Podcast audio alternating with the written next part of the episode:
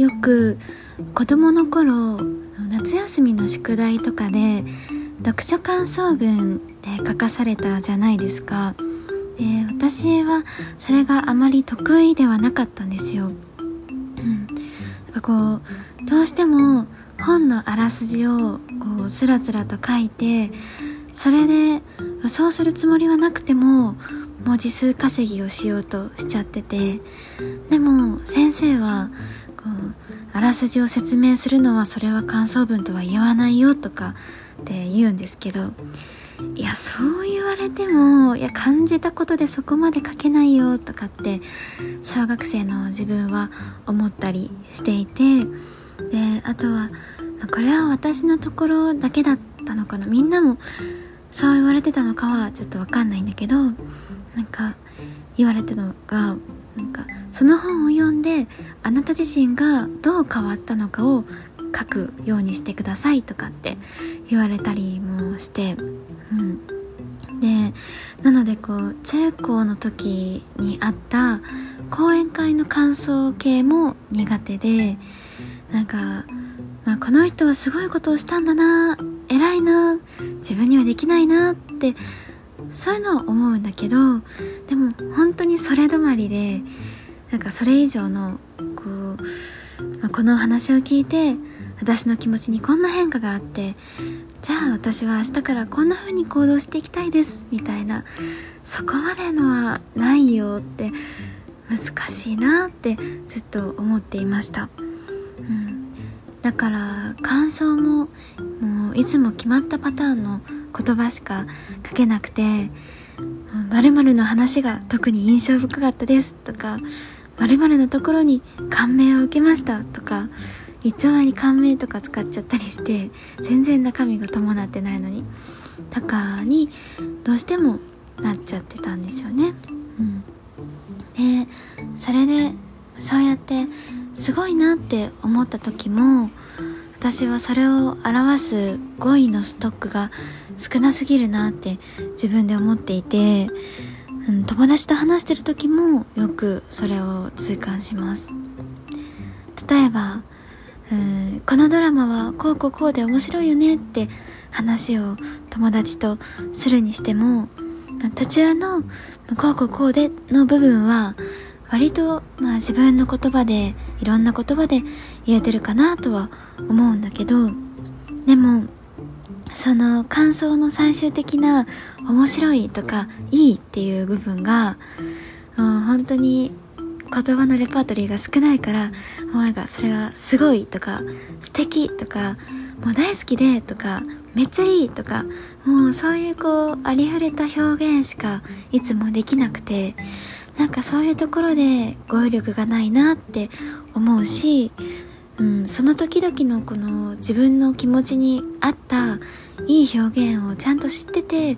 それをちゃんとこう、うん、使えたら適切な言葉を使えたらいいのになってすごい思うんですよね。うん、ででもこの前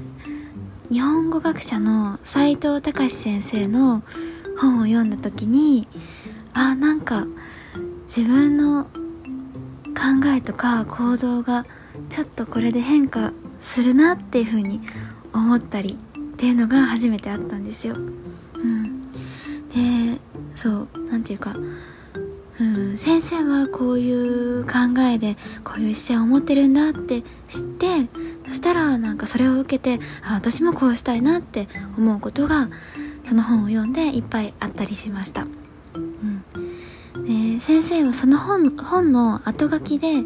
なんかこうたまに自分の本を読んでくれた人が感想を送ってくれることがあるからそれにも目を通しているみたいなことを言っていてで私は今まで本の感想を直接そのご本人に送るとかそういうことはしたことがないけどじゃあ私がこの本の感想を先生に送れるとしたら何て書くだろうと思って、まあ、それをちょっと考えてみたんですよ。でそしたら例えばその本の中で先生はなんか SNS とかヤフコメも毎日チェックするように意識してチェックするようにしていてでそれはこう生きた日本語だったり現代で生きる日本人がどういう言葉とか表現を使ってるかっていうのをすごいそれが興味深いからそれを観察するようにしていてでそこからこう新しい表現をすることとか学ぶことも多いみたいなことを言っていて。だからそこを読んで、うん、なんだろう古典とか俳句とかそういうこう高尚な文学みたいなものだけじゃなくてヤフコメとか SNS の投稿とかそういう日常に転がってるものからでも学べることってたくさんあるんだなって感じたんですよ。だからこうそういう何からでも吸収しようとするとかあとはもう吸収しようと思えばどんなものからでもできるんだっていうそういうポジティブな姿勢を私も身につけたいなって思ったんですよ。うん、であとは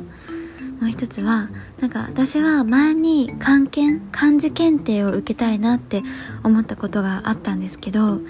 でも漢検って確か2級からは試験範囲の中に四字熟語も含まれていてでそれで、まあ、四字熟語って覚えるの難しそうだしなんか覚えたところでどうせ使わないしなーって思っちゃってるとこがあってだから結局、うん、受けんのいいかなと思ってやめちゃってたんですよ。でもその本の中で書かれてたのが四字熟語ってこう馴染みがないように感じるかもしれないけどでもすごいそれは大事なことなんだよっていうのを説いていてあそっかと思ってそれを読んで、まあ、自分の身にもしこう起きた経験とかなんか感じた気持ちとかが同じことがすでに四字熟語としてあったならでその表現をちゃんと私が知ってたとしたらなんかあこれがなんとかなんとかってやつかみたいな風に思えるんだなって思ったらいやなんか楽しそうって思っていやだからなんか勉強して関係受けてみようかななんて今は思うんですよね。うん、で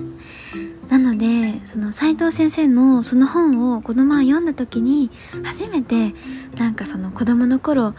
読書感想文はこうあるべきだよとか本来こういうものなんだよって先生が言ってたその意味があこういうことだったのかもしれないなっていうふうに思えたんですよね。う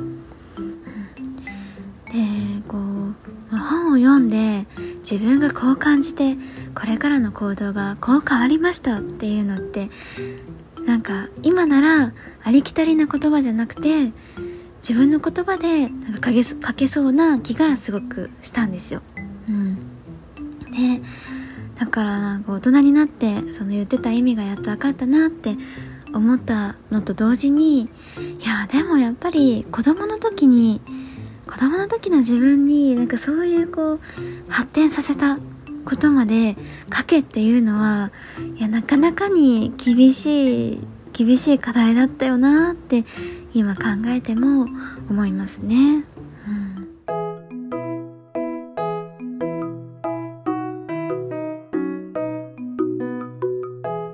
それで漢字のことでもう一つお話ししたいことがあってあの深夜番組でトンツカタン森本フワちゃんの SARS ナイトショー学ばない英語っていうのがテレ朝でやっててで私が見たのがフワちゃんと森本さんがスタンドアップコメディに挑戦するっていう回だったんですけどそのスタンドアップコメディのショーの中で森本さんが言ってたのがなんか日本語ってシンプルじゃないよねってあの勉強しようと思うと難しい言語だよねっていう話をしていてでその中で言ってたのがあの日本語の熟語で最も同音異義語が多いのは交渉っていう熟語でで交渉っていう読み方をする熟語は48個もあるんだよっていうのを言っていてびっくりじゃないですか。そんなにあるの？って思って。で私も考えたんですけどでも思い浮かんだのは一つはあのネゴシエーションの交渉と二つはなんか高尚な趣味とかの交渉。その2つしか思い浮かばなくって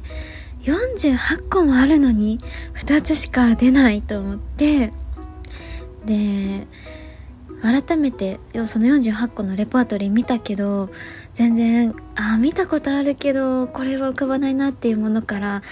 いやこんな見たこともなかったっていうものまでいろいろあったりしてうんだからなんか勉強が必要だなって思いましたね。うんなんか漢字検定も受けたいなって思ってるけど漢字とかね四字熟語とかもうちょっと強くなりたいなって思いました。おはようケンタウロス。